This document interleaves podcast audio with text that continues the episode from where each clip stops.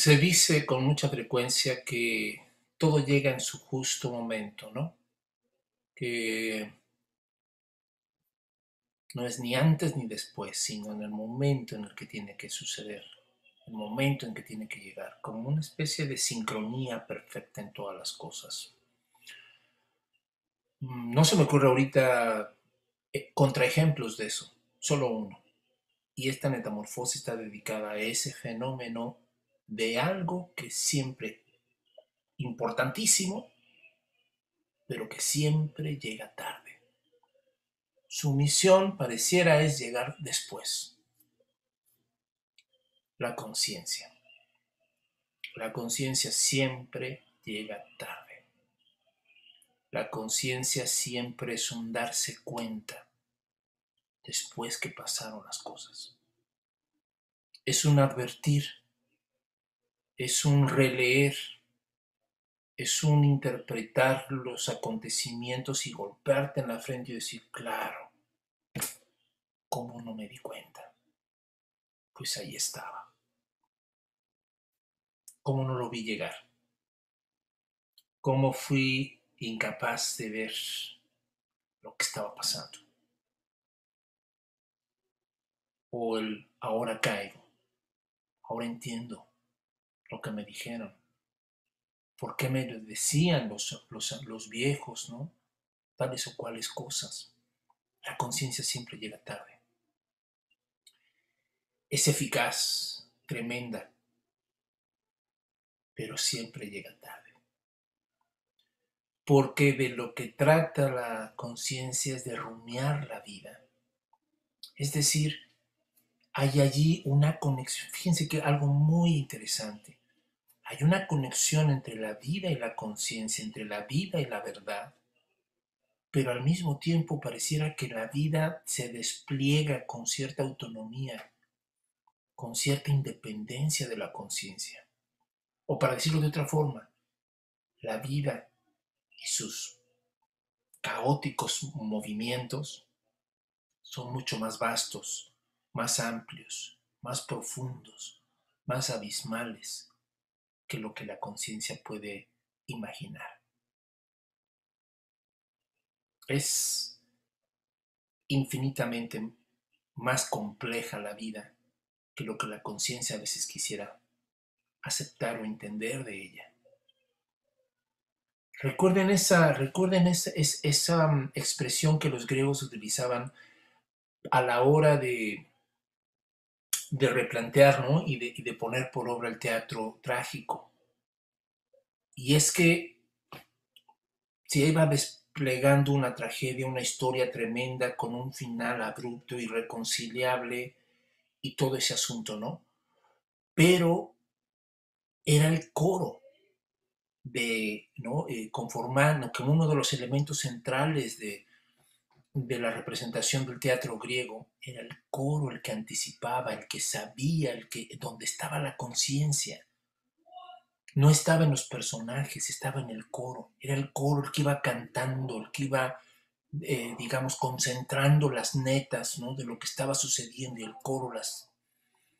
¿no? Entonces, a ese, a ese acto, cuando Edipo, por ejemplo, ¿no? cae en cuenta de a quién había asesinado y con quién estaba casado, ese caer en cuenta es ni más ni menos que la llegada tarde de la conciencia.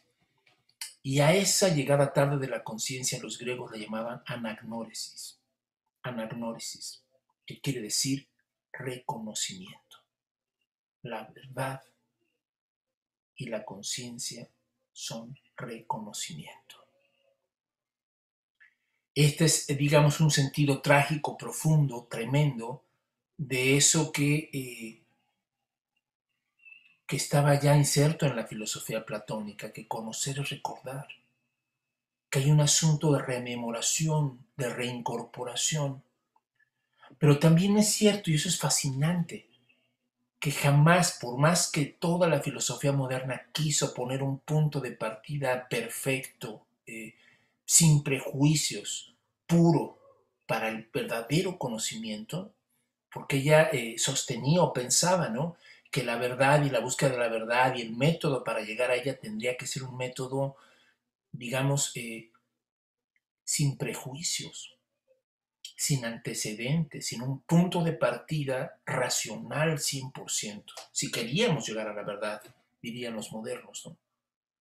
Pero tanto en Platón como en los trágicos griegos, como en nuestra propia experiencia, siempre hay un antes, siempre hay un antes de la conciencia. Siempre hay algo que rumiar, siempre hay algo que está antes de los juicios y que decimos se llaman prejuicios. Ese antes, esa anterioridad de la vida, esa anterioridad del sentido, es justamente uno de los temas y una de las experiencias más increíbles, más fascinantes de vivir.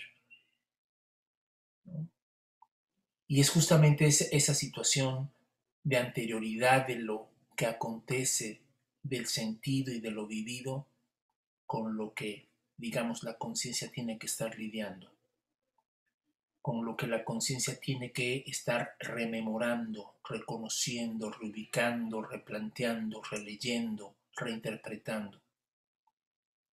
Así es que muchas veces los que hemos ido a terapia alguna vez sabemos perfectamente que la clave no solamente es haber vivido muchas cosas buenas o desagradables o como fueren, es cómo las lees y cómo las interpretas y cómo las relees. Y que en ese sentido el pasado es algo dinámico también, porque el pasado se mueve, se activa o desactiva en función de esas lecturas, en función de esos registros en función del olvido, en función de la memoria, en función de esa conciencia que llegada tarde viene a rehacer el escenario de lo que fue, para encontrar, para buscar, para rastrear. Y esa es justamente una de las, de las cosas más interesantes y más fascinantes de lo que significa ser un buscador de la verdad. Que nuestra conciencia esté enamorada de la verdad.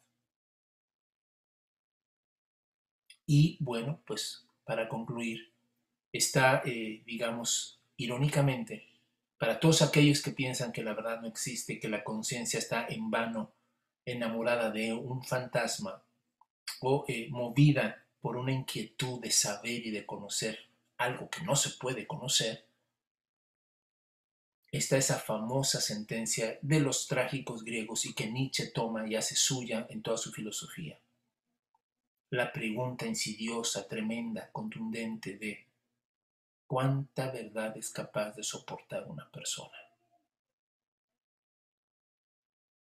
Y esto es muy importante porque de manera negativa lo que está suponiendo esa afirmación es que claro que la verdad existe.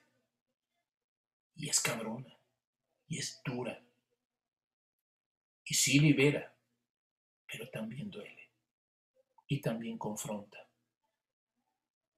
Porque desde luego que uno de las grandes, digamos, eh, mm, señales de que la verdad se está aproximando a nuestra vida o de que la conciencia está queriendo retomar lo vivido, es lo que se conoce como la crisis. La crisis es ni más ni menos que la constatación de la irrupción de la verdad en la vida. Cada vez que la verdad llega a nuestra vida se hace crisis. Se hace crisis nuestro mundo. Se hace crisis esa mala conciencia, esa conciencia falsa de lo que nosotros creíamos que éramos y resultó que no, que no era así. Basta entonces esta metamorfosis para, para seguir reflexionando sobre eso, sobre qué significa ser un buscador de la verdad para una conciencia que siempre llega tarde. Como ven.